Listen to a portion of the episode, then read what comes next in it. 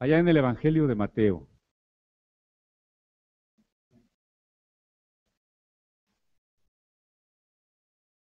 También nos, eh, nos manda eh, saludos la familia del arquitecto Sergio Ibarra, hermana Maru, su esposa.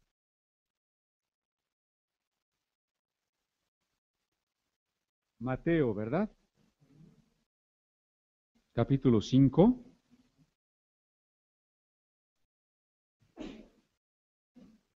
Voy a releer el versículo 6, el versículo 6, por los hermanos que no estuvieron conectados o no se pudieron, porque ellos sí estuvieron, conectar eh, adecuadamente el domingo pasado. Bienaventurados los que tienen hambre y sed de justicia, porque ellos serán saciados. Finalizamos esta bienaventuranza, en resumen, diciendo que debemos tener hambre y sed de justicia, pero ante todo, no solo de recibirla, sino ante todo de impartirla, de ser nosotros personas justas. El justo vivirá por la fe. Dios nos ha justificado por la fe en Jesucristo. Ahora tenemos que vivir conforme a esa justicia en que Él nos ha puesto ya en relación con Dios. Y por eso decíamos que el Evangelio es ante todo acción. Ser justo o tener hambre y sed de justicia es en el sentido de la acción. Las bienaventuranzas no son para que nos volvamos pasivos, contemplativos, y nos crucemos de brazo y digamos, eh, pobrecito de mí, yo que sufro, que tengo hambre, que soy pobre de espíritu, que lloro, soy bienaventurado y aquí me queda así sufriendo y llorando. No, eh, eh, las bienaventuranzas en realidad nos tienen que invitar a la acción. Las invita la invitación es porque son ante todo una riqueza. Si ustedes se acuerdan, dijimos como del hebreo, ¿sí?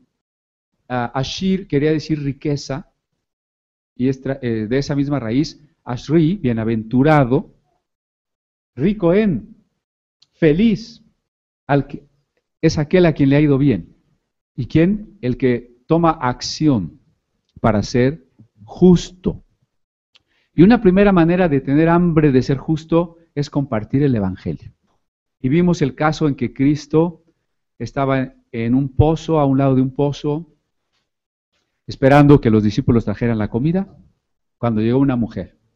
Jesús le compartió la palabra a ella y a todos sus vecinos, y cuando los discípulos le dijeron, regresaron con las tortas y le dijeron, maestro, come, él les dijo, yo ya comí. Una comida que ustedes no saben. ¿Sí? Esa es nuestra comida.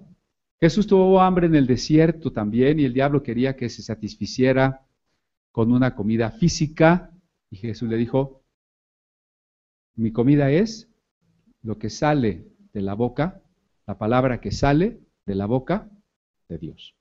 Entonces tenemos una, debemos tener un hambre de ser justos, que es compartir el Evangelio, pero es también darle a, a los otros lo que deberíamos haberles dado, respeto, servicio, honra, obediencia, y en el caso de lo que no hemos devuelto, devolverlo. En el caso de lo que hemos robado, devolver cuatro veces. ¿Cómo ven? Eso es tener hambre y sed de justicia. Es muy fácil que yo critique a las autoridades porque son injustas. Y tengo razón, lo son. Pero Dios me está pidiendo a mí que yo tenga hambre para ser justo yo, para una acción de justicia. Después vimos bienaventurados los misericordiosos, porque ellos alcanzarán misericordia. Y vimos que Igualmente la misericordia es la gracia de Dios en acción. Si Dios tuviera para con nosotros algo que distinto a la misericordia, ya habríamos sido consumidos, ¿no?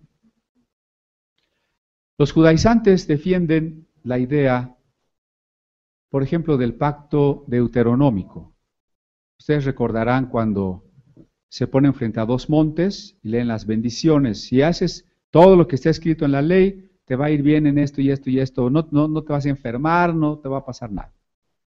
Y si tú no cumples la ley, entonces te van a caer todas estas maldiciones. Bueno, hay quien cree que eso es vigente. No es vigente por una razón muy sencilla. Si fuera vigente, todos estamos malditos, ¿no? Porque ¿quién ha cumplido la ley? Todos estamos malditos. Además de que esta óptica deuteronómica es más condicional que la del Sinaí. En el Sinaí la gracia de Dios es más incondicional. Entonces, son dos corrientes judías que, escriben sobre un mismo tema y como en los evangelios, ¿no? Con una perspectiva que acentúa otro, otro de los aspectos. Pero que conforme la revelación en Cristo va creciendo, tenemos claro que lo que algunos judíos entendieron era incompleto, esa es la palabra, incompleto. A todos los que se portan bien les va a ir bien y a todos los que se portan mal les va a ir mal. El libro de Job nos dice, eso no es cierto. Y está en la Biblia también, ¿no? Como el Deuteronomio está en la Biblia, Job está en la Biblia. Y dice, eso no es cierto. Es más, el pecado de los amigos de Job consistió en que le decían a Job que lo que le había pasado es porque había pecado. Y que si tenía todas esas desgracias encima, seguramente había cometido un pecado. Y Job dice, no, no pequé. Quisiera que Dios me diga en qué pequé. Quisiera hablar con Dios y decirle que soy inocente. Al final, huele a quemado, ¿no? Están quemando algo por ahí. Eh, un cable, una, un algo. Al final, Dios dice de los amigos de Job, dice Dios, pídanle a Job que ore por ustedes porque si no yo no los voy a perdonar. ¿Ve? Entonces, esta postura de los amigos de Job, de que cumpliendo la ley segurito todo nos va a salir muy bien, es falsa. ¿Qué encontramos en Cristo? Cuando Cristo vino y sanó a los enfermos. ¿Por qué sanó a los enfermos? Porque habían cumplido la ley. Todos los enfermos que vinieron a pedirle a Jesús ayuda era pura gente que había cumplido la ley. ¿Sí? ¿Eso es evidente que no? ¿Sí? ¿Por qué lo sanó Jesús? Misericordia. Recuerden aquel ciego que gritaba en el camino de Jericó. Bartimeo se llamaba. Jesús, hijo de David, ten misericordia de mí. Imaginen ustedes la multitud que rodeaba a Jesús. Porque si alguien hace milagros, ¿cuánta gente lo seguirá? ¿Cuánta gente querrá que, le, que le dé lo que está pidiendo? Que lo sane o algo. Va una gran multitud. ¿Cómo va a escuchar Jesús a alguien que grita, que no puede ver, que no puede encontrar a Jesús como todos los demás?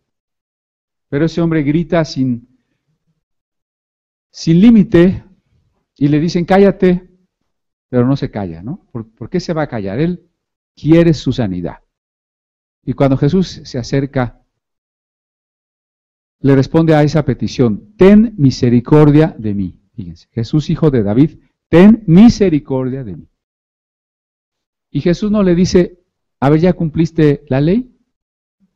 Si cumples la ley, te curarás. Sería un, un contrasentido, ¿no?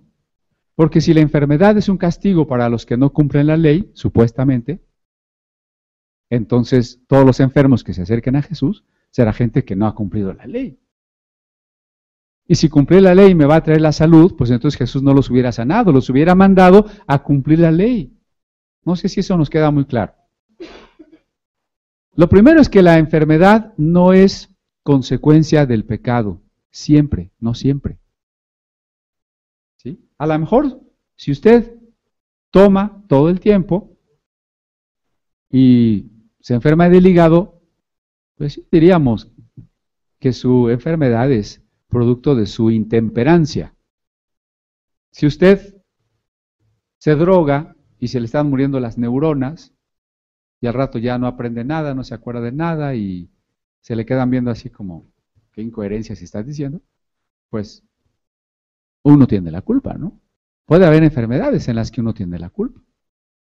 A lo mejor tuvo una relación sexual ilícita y le dio el, mal de Venecia, la sífilis, ¿no? O le dio el, este, la epidemia rosa, ¿no? El SIDA, ¿no? Bueno, a lo mejor en ese caso bien podríamos decir que sí, mi enfermedad es a causa de algo que yo hice, pero la mayoría de las enfermedades no. No vaya usted a pensar que si un hermano viene con gripa, que Sara que viene enferma de la garganta, Qué bueno que nos pudo cantar a pesar de ello. Que si Vicente, que no vino el domingo pasado porque estaba enfermo de la gripa, es por pecador. ¿O sí, Vicente? Fue, fue por pecador, ¿verdad? No necesariamente. Hay que tener cuidado porque hay quien destruye a los demás. Y cuando lo va a visitar y está enfermo, le dice, a ver qué pecado habrás cometido. ¿Sí? Sí, arrepiéntete. Y cuando esas enfermedades son largas, son incapacitantes, es peor, porque como no entendemos por qué pasa, vamos con la gente y, queremos nosotros mismos explicarnos, es que algo ha de haber hecho, que el Señor lo está castigando. Y vamos y lo acabamos de aplastar, ¿verdad? Pero acuérdese de un caso también de una persona ciega de nacimiento, que los discípulos le preguntan a Jesús, ¿quién pecó? ¿Este o sus padres? Para que naciera ciego. Los discípulos estaban influidos tal vez de un poco de hinduismo, del karma, ¿no? O sea, si este nació ciego, algo está pagando, de él o de sus padres. Fíjense que era una superstición, al menos de algunos judíos, ¿no? Que las cosas malas que pasan son por algo que hicimos. Si alguien tuviera un hijo con síndrome de Down, a lo mejor diría, pues, es que no te debiste de haber casado con fulanito. ¿No? Si tuvo un, hijo con anencefalia, ¿no? O sea, le faltó el cerebro, ¿no? No, pues, quién sabe qué pecado te habrás cometido. Normal. La Biblia no dice eso en ninguna parte. ¿Por qué digo del, karma? Porque la gente, queriéndose explicar el sufrimiento, que es uno de los grandes misterios de la humanidad, el origen y la causa del sufrimiento, queriéndolo explicar, pues damos razones que bien pensadas son insuficientes. Por ejemplo, decimos, ah, si a fulanito le está yendo muy mal, pues es que en su otra vida se ha de haber portado muy mal. Y con eso consolamos nuestra falta de significado para las cosas, ¿no? Pero es un invento nuestro. Ahora, la primera vez que un alma, estoy hablando en términos hinduistas, ¿no? La primera vez que un alma vino a este mundo y habitó un cuerpo, ¿por qué le fue mal si no había hecho nada en la otra vida? Quizá los gnósticos ahí fue donde inventaron que nuestra alma preexistía. Influyeron incluso algunos teólogos cristianos, como a uno que se llamó Orígenes, que pensaba que existíamos antes de nacer. Pues algo parecido deben haber considerado los discípulos cuando dicen, ¿quién pecó? ¿Este? Pues estaba ciego de nacimiento, es que pecó antes de nacer, ¿no? No es así. Nuestra alma comienza a existir en el momento de la concepción. Esto va a tener muchas implicaciones, ¿eh? tanto para la doctrina del pecado original como para la doctrina de, eh, no sé, del, esto de la preexistencia del alma o no, como para los argumentos de que si se debe abortar o no.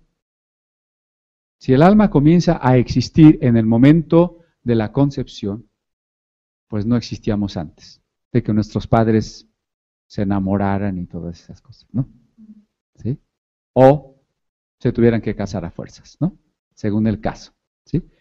Pero eh, Jesús responde y dice, no pecó este ni sus padres. ¿Sí recuerdan? No pecó este ni sus padres. O sea, no, lo que ustedes dicen no es cierto, ustedes no tienen razón. No pueden suponer que la etiología, la causa de cada enfermedad es un pecado, que era una creencia muy antigua. Ya en las tablillas halladas en Mesopotamia, de unos 5.000 años antes de Cristo, encontramos eh, instrucciones para medicamentos de hierbas combinadas con ensalmos y exorcismos para que a la persona enferma se le perdonen los pecados o se le salgan los demonios, ¿no? Es decir, esta idea de que toda enfermedad tiene como causa el pecado, pues es una idea más surgida en Babilonia que en la Biblia, no está en la Biblia. Eh, se oye mucha estática. A ver, hermanos de la cabina, como si estuviera mal conectado. Nos dicen en Tehuacán.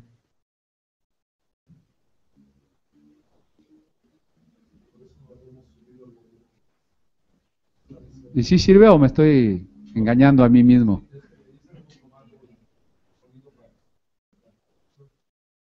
Estamos oyendo como si estuviera a distancia. Muy bien. No, porque todos los hermanos de Puebla están diciendo que no se oye bien. Perdón la distracción. Íbamos en que que Cristo no respalda a sus discípulos en que la enfermedad sea un resultado del pecado. Es más, Cristo no responde por qué ese hombre está ciego. ¿Usted se ha preguntado el porqué del sufrimiento? Cuando uno es pecador, a lo mejor dice, pues es que soy pecador, ¿no? Cuando uno a lo mejor no, es tan pecador o, o, ya se entregó a Cristo y sigue sufriendo, dice, bueno, a lo mejor el Señor me está quebrantando. Pero ¿cómo explicamos el sufrimiento de los niños? A ver, un niño menor de dos años se está muriendo de hambre o de una enfermedad. ¿Lo está purificando Dios? pecó? ¿Cómo explicamos el sufrimiento de los animales? Un perro está sufriendo, Dios lo estará perfeccionando o algo así. El sufrimiento queda en el misterio, hermanos. Tenemos que reconocer eso y no querer responder algo que no sabemos. ¿Sí?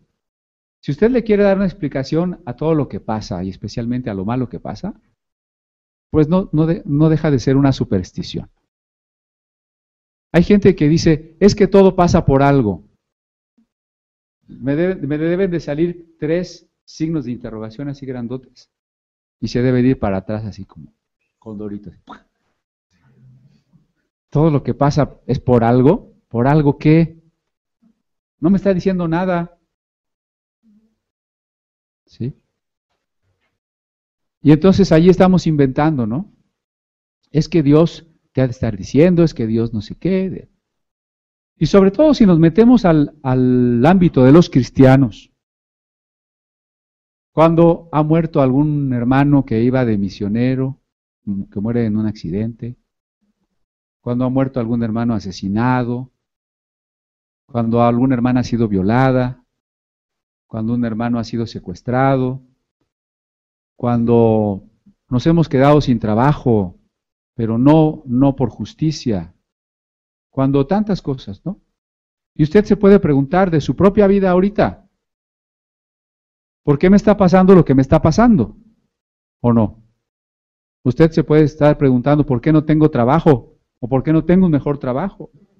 Nuestro hermano Vicente podría decir, bueno, ¿por qué Dios permitió que yo perdiera la vista. O no sé cuántas personas podrían preguntarse por qué les está pasando lo que está pasando. ¿Sí? ¿Usted se lo ha preguntado? Y si usted viene conmigo y me dice, pastor, ¿por qué me está pasando eso? Yo le voy a decir, ¿quién sabe? Y usted va a decir, ay, qué pastor, ese pastor no sabe nada. Y a lo mejor se va a ir a buscar a otro que le diga, son unos demonios y vamos a orar por ti para que se te salgan. ¿No? Es una maldición generacional, es una maldición ancestral, es que pecaste, es que quién sabe qué. Es que son ataques, es que, hermano, yo no sé. Lo que sí sé serían dos cosas, ¿no? Una, que como Job le demos gracias a Dios en todo. Bendigamos a Dios en todo. En lo bueno y en lo malo. En lo agradable y en lo adverso. Y la segunda cosa ¿Qué es la que Jesús contesta, para que la gloria de Dios se manifieste, voy a sanar a este hombre. No está diciendo que ese hombre está enfermo para la gloria de Dios, ¿eh? porque a veces así se malentiende el pasaje. Dios quiso que ese hombre naciera ciego para que un día hubiera un milagro y Dios fuera engrandecido. Sería un Dios cruel y débil, que tiene necesidad de infligirle al hombre un sufrimiento de años nada más para él quedar bien. ¿Usted cree en ese tipo de Dios? No es el que la Biblia nos revela. ¿sí? Lo que Jesús está diciendo que es para la gloria de Dios es que el Evangelio trae la buena noticia de que Dios tiene una esperanza para nosotros. De que la resurrección, especialmente la resurrección, nos eh, depara que ya no haya más lágrimas, ni dolor, ni clamor. La misericordia de Dios. Y nosotros debemos de tener misericordia de las personas. Cuando hemos visto, hemos vivido que la misericordia de Dios ha invadido nuestra vida, ha embargado nuestro corazón, nosotros tenemos que ser misericordiosos. ¿Recuerdan cuando dice en otra parte del Sermón de la Montaña que seamos misericordiosos para que también recibamos misericordia. ¿sí? Misericordia es otra vez acción. Usted puede tener misericordia solo como una compasión totalmente limitada al ámbito subjetivo. Es decir, ve usted a una persona sufriendo, incluso ve a usted un animal sufriendo y, y dice, ay, pobrecito, se me deshace el corazón y no hace nada. Esa no es misericordia. Esa podría ser antimisericordia. Porque la misericordia verdadera tendría que actuar. Imagínense que Dios hubiera dicho, pobrecitos seres humanos que se van a ir al infierno, ¿cómo me duele? Y nos vamos al infierno. Pero tanto amó Dios al mundo que dio. ¿Ven el verbo? Es acción. Dio. Tanto amó que dio. La misericordia es acción. Así que ahí podemos reiterar lo que decíamos en la bienaventuranza anterior. ¿Tiene usted misericordia por los perdidos? A veces no, porque simplemente nos son indiferentes. ¿no? Toda la gente que va por ahí en la calle, en el metro, nos es indiferente. Son los otros. Ahí es, ese es uno de nuestros grandes pecados, ¿no? Piense, o sea, examínese, no, más me vea. Ah, examínese. ¿Le son indiferentes la mayoría de las personas? No está haciendo misericordia. También es posible que como nosotros hemos tenido el privilegio de conocer a Dios, como tenemos una ética más alta basada en los profetas y en los evangelios, como incluso a veces tenemos una cultura más alta, ¿saben en qué nos convertimos? En misántropos. O sea, todos los demás son nacos. Todos los demás son pecadores. Todos los demás son viciosos. Todos los demás son unos gay, ¿no? Etcétera, etcétera, etcétera. Entonces empezamos a, a ser misántropos. Es un riesgo de conocer la ley. Es un riesgo de tener un poquito de cultura. ¿No? Realmente la, gente se nos hace insoportable. Alza la mano. No, mejor no alza la mano. Pero entre esa falta de misericordia, esa indiferencia o incluso ese odio al hombre, ese desprecio al hombre, que incluso fue el móvil de, varios literatos, ¿no? Sus novelas, quizá el mismo Rudyard Kipling en el libro de la selva, ¿no? La sociedad humana es, o este el de Gulliver, ¿no? Jonathan Swift, ¿sí? Una crítica a la sociedad humana, pero en ese sentido del desprecio. ¿Por qué no la misericordia? Y la misericordia que es acción. Porque los que hacen misericordia alcanzarán misericordia. ¿Usted quiere la misericordia de Dios? Para nosotros sí. Pero acuérdense que nosotros manejamos la ley del embudo, ¿no? Yo quiero todo, el perdón, la indulgencia, la paciencia, pero al otro hay que juzgarlo porque no es posible que haya hecho eso. Pues, no, no, no. Si tú quieres alcanzar misericordia, tú debes ser una persona misericordiosa. Déjenme tocar algo que quizás alguna vez mencioné de pasada. La oración. Cuando sentimos misericordia por las personas, quizás nos sentimos movidos a orar. Eso está bien orar. Pero cuando la oración se convierte en un sustituto de la acción, es hipocresía, es irresponsabilidad. ¿Sí o no? Por ejemplo, en el caso de los hermanos, los perseguidos de Chiapas, de Oaxaca, luego ponemos algún anuncio en la internet, en el Facebook, esas cosas, ¿no?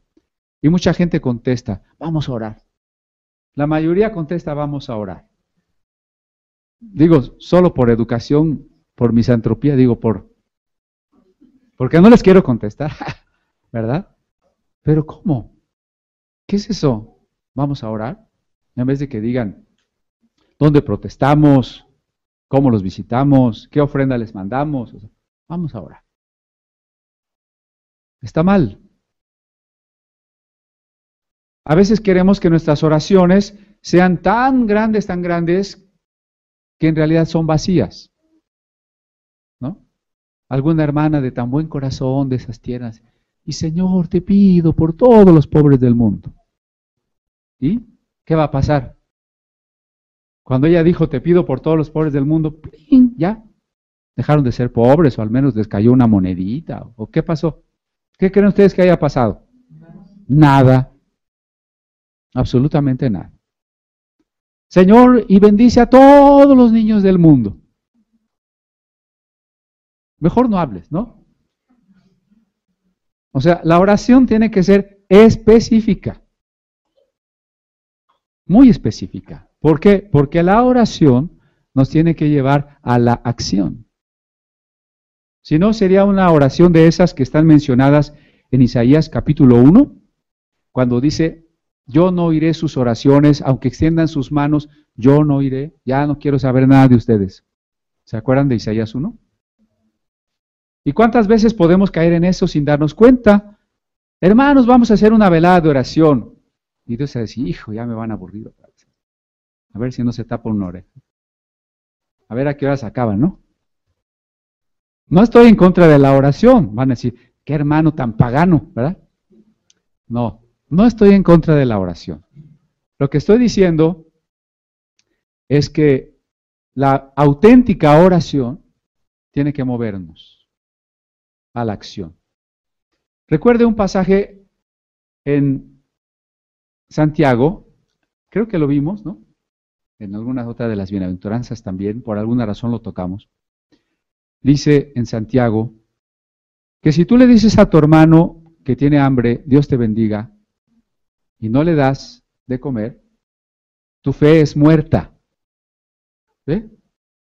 Cuando yo digo que nuestra oración sin acción no sirve, no lo estoy inventando.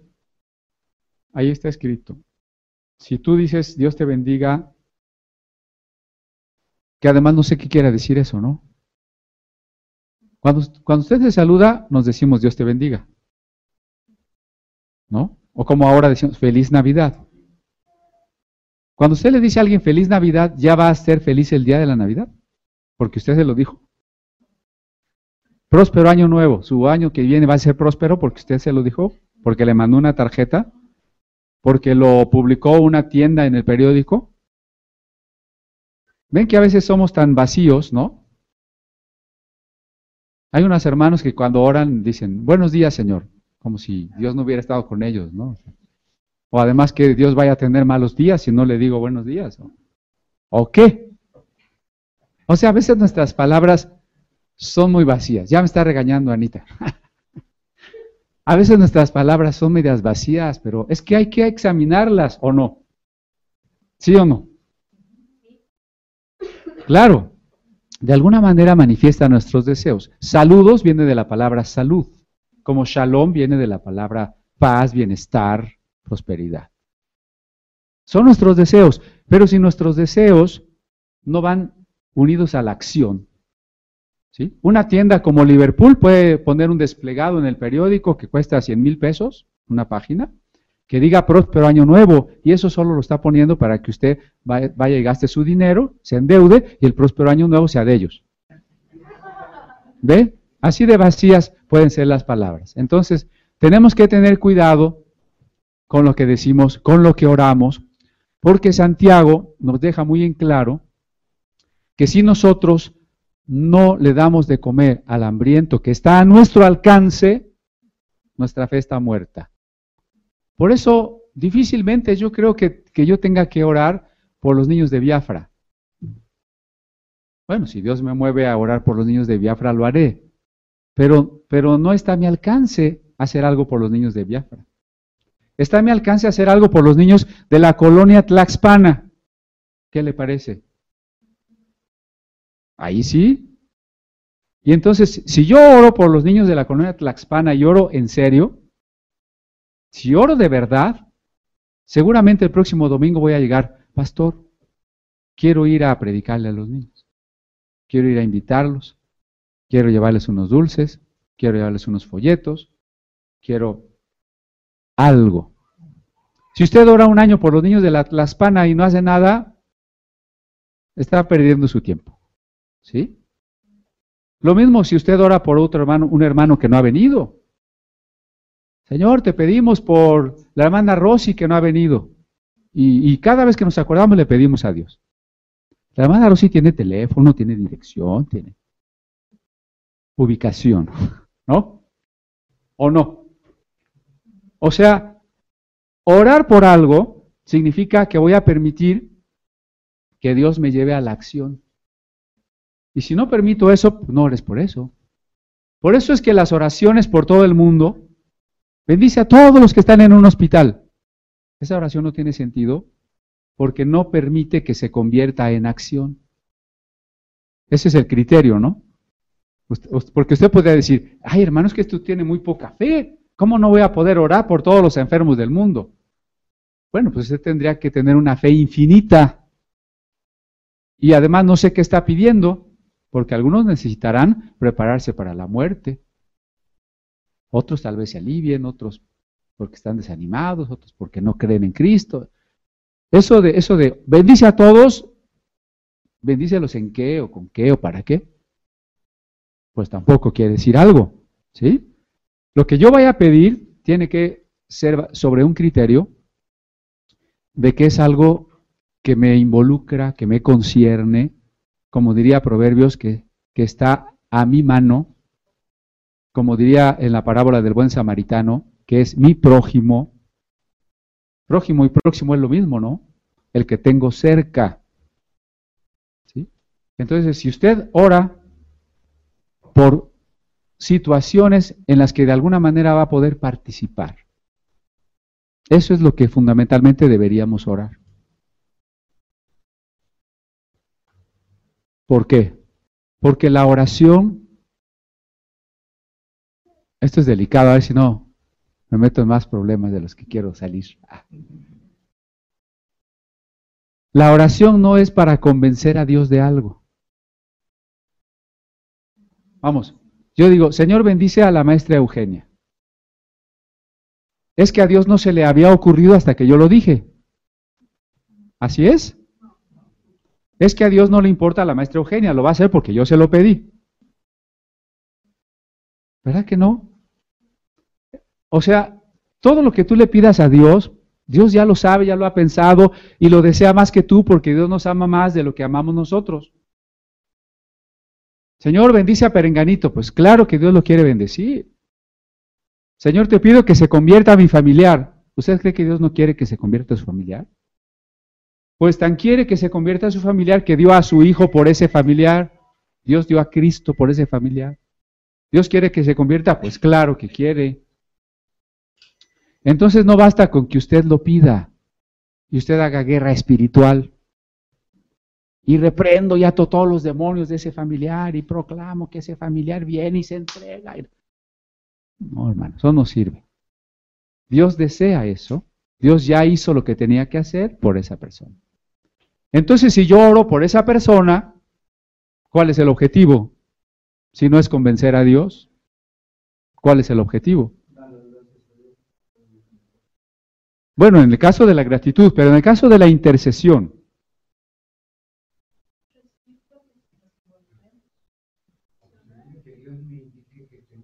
Exactamente.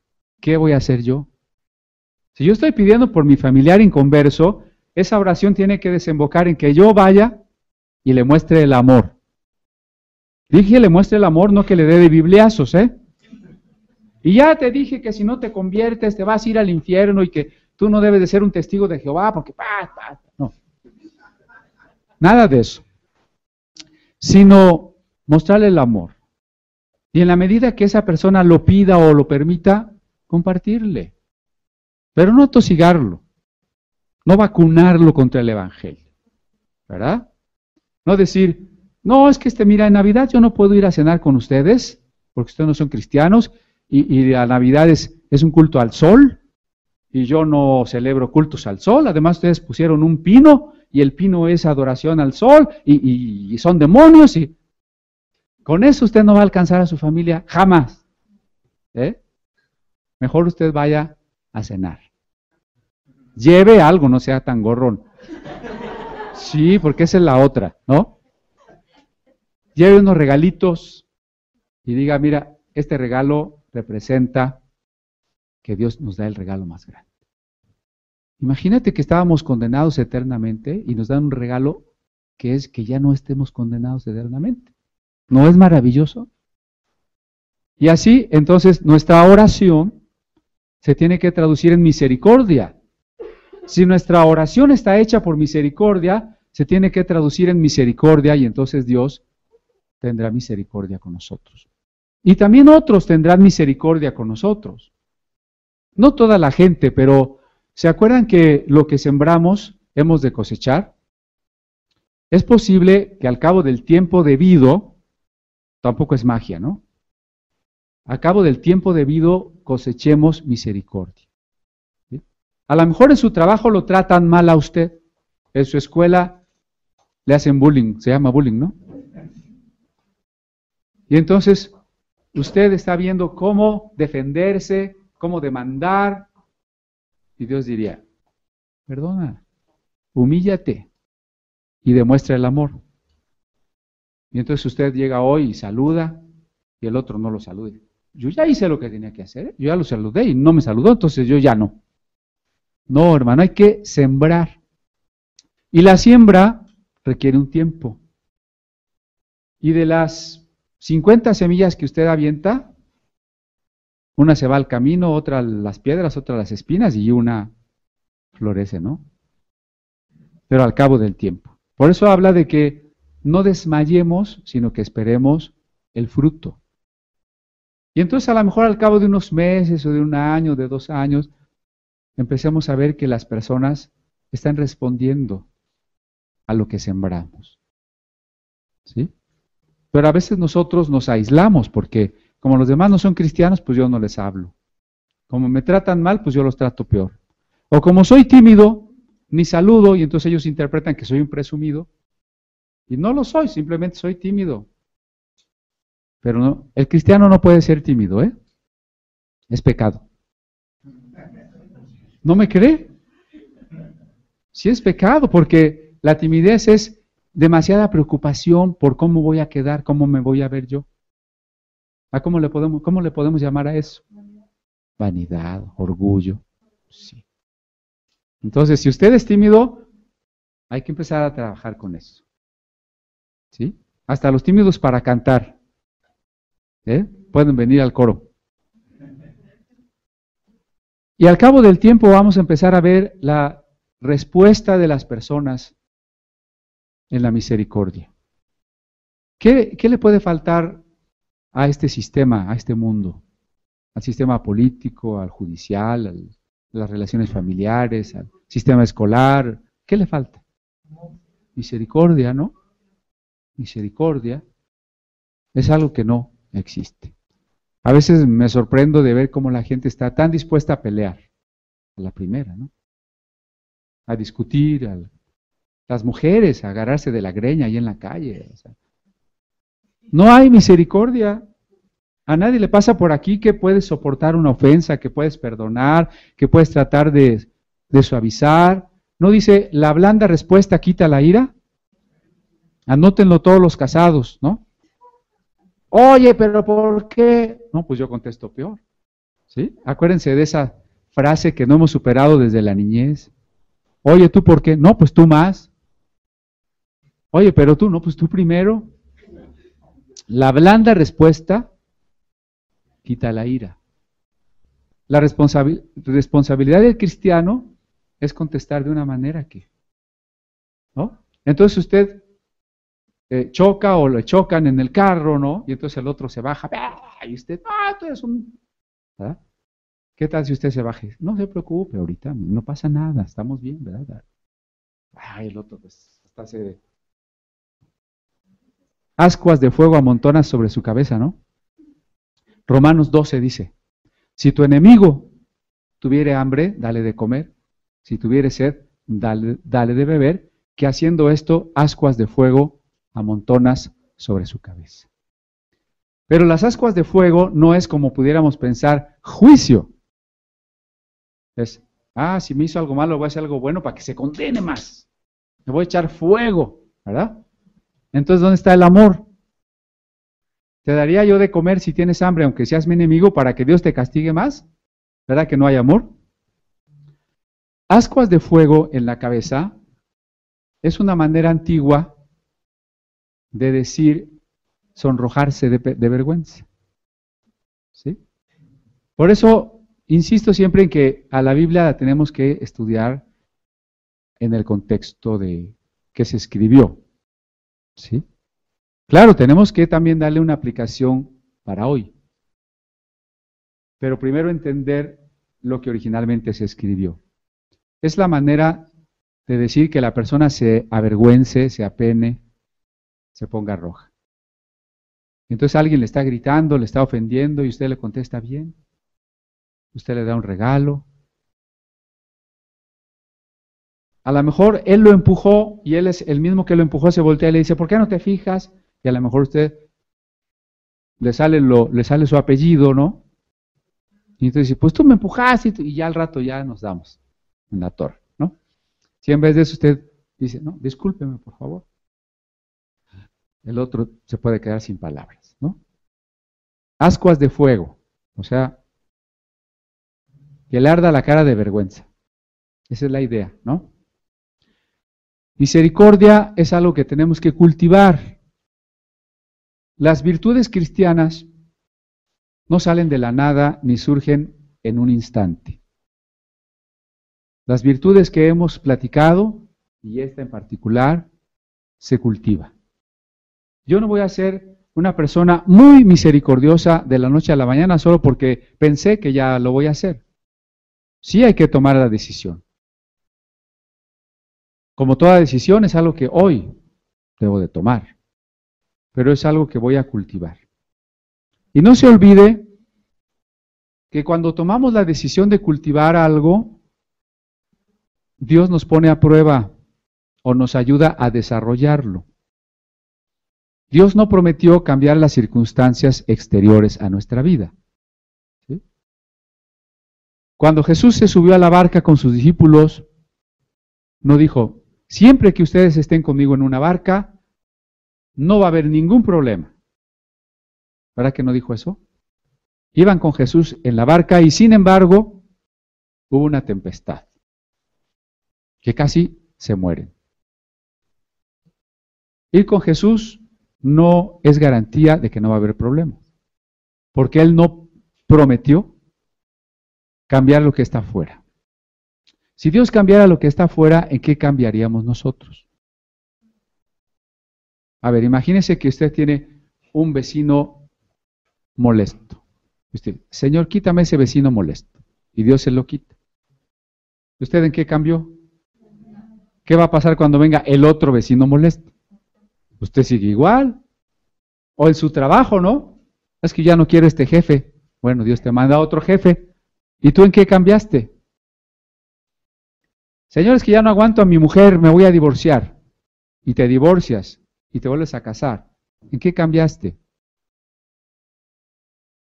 Seguro te vas a volver a divorciar, ¿no? Y así. Entonces, Dios no, no quiere cambiar, no quiere quitarlo de afuera, quiere cambiarnos por dentro. Entonces imagínense que usted dice, Señor, yo decido ser misericordioso. Ahí sí creo que Dios actúe.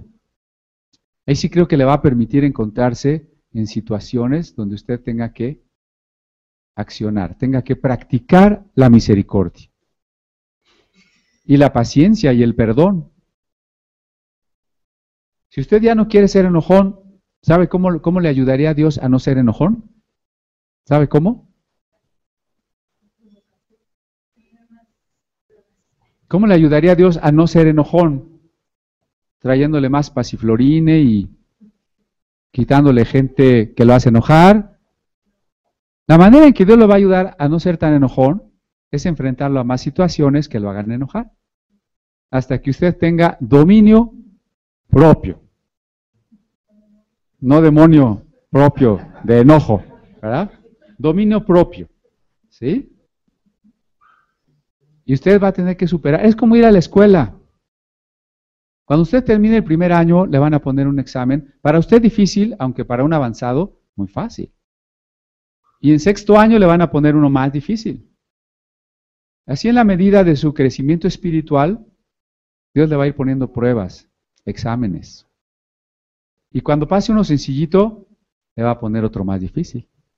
Porque dice la Biblia que no nos va a ser puesta una prueba más grande de lo que podamos soportar. Así que las tentaciones y pruebas que ahorita tenga usted es que las puede soportar, si no, no las tendría.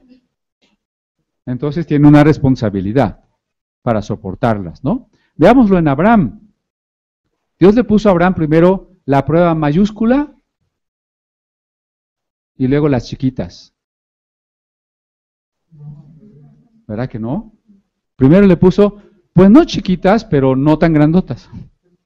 Sal de tu tierra es una prueba grande, pero bueno, de alguna manera salió de su tierra. Una prueba más grande es que ya salió de la tierra y ahora todo es hambre y desierto. Es una prueba más grande que salir de la tierra. A lo mejor si primero le da el hambre y, y todo eso, pues sí sale, pero no por fe, sino por buscar otra cosa. Después le promete un hijo que no llega. Una prueba más grande.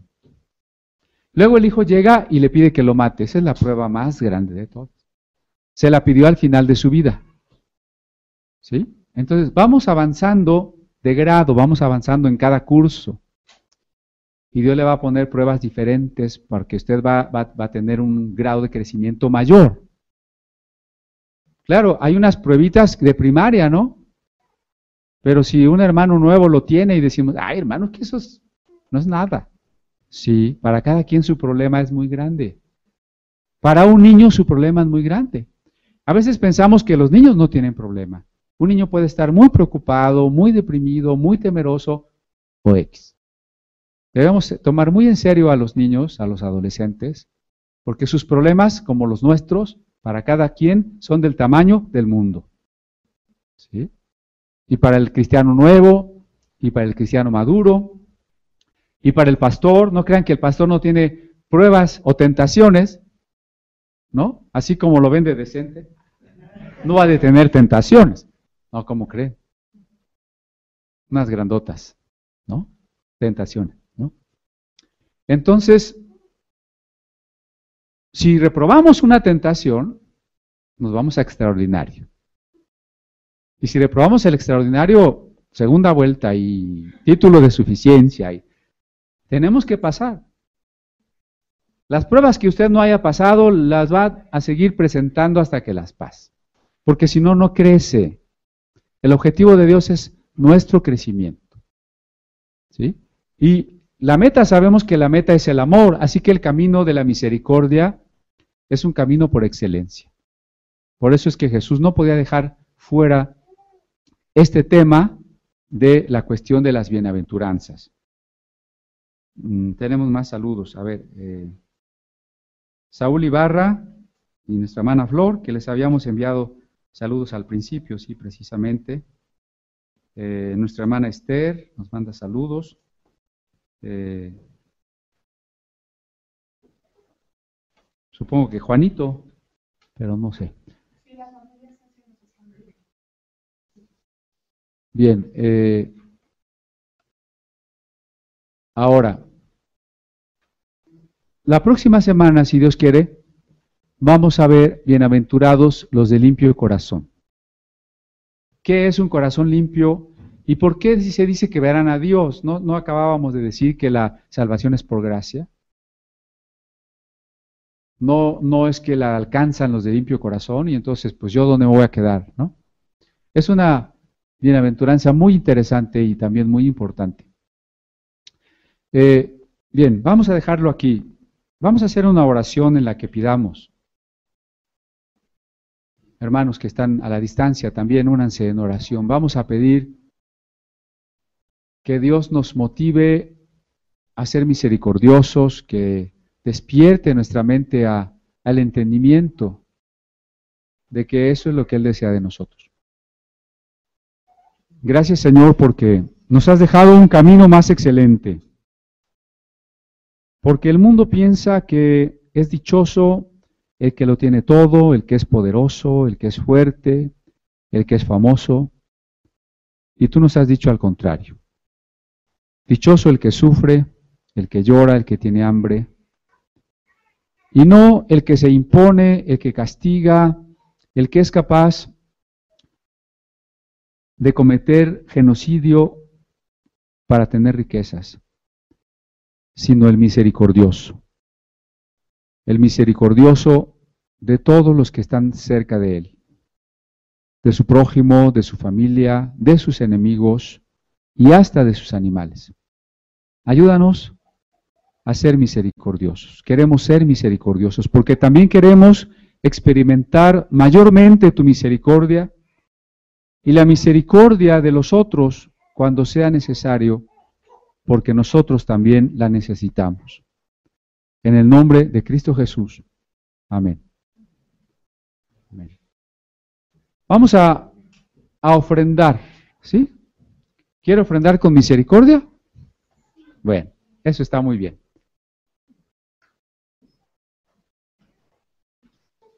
Nos ayuda, hermana Alicia. Eh, levante su mano si usted necesita un sobre, por favor. Nos van a poner una alabanza en el en la pantalla para que la adoración, la ofrenda sea un acto de adoración. Procure guardar silencio y, y apreciarla. No es el momento del receso, es el momento de adoración.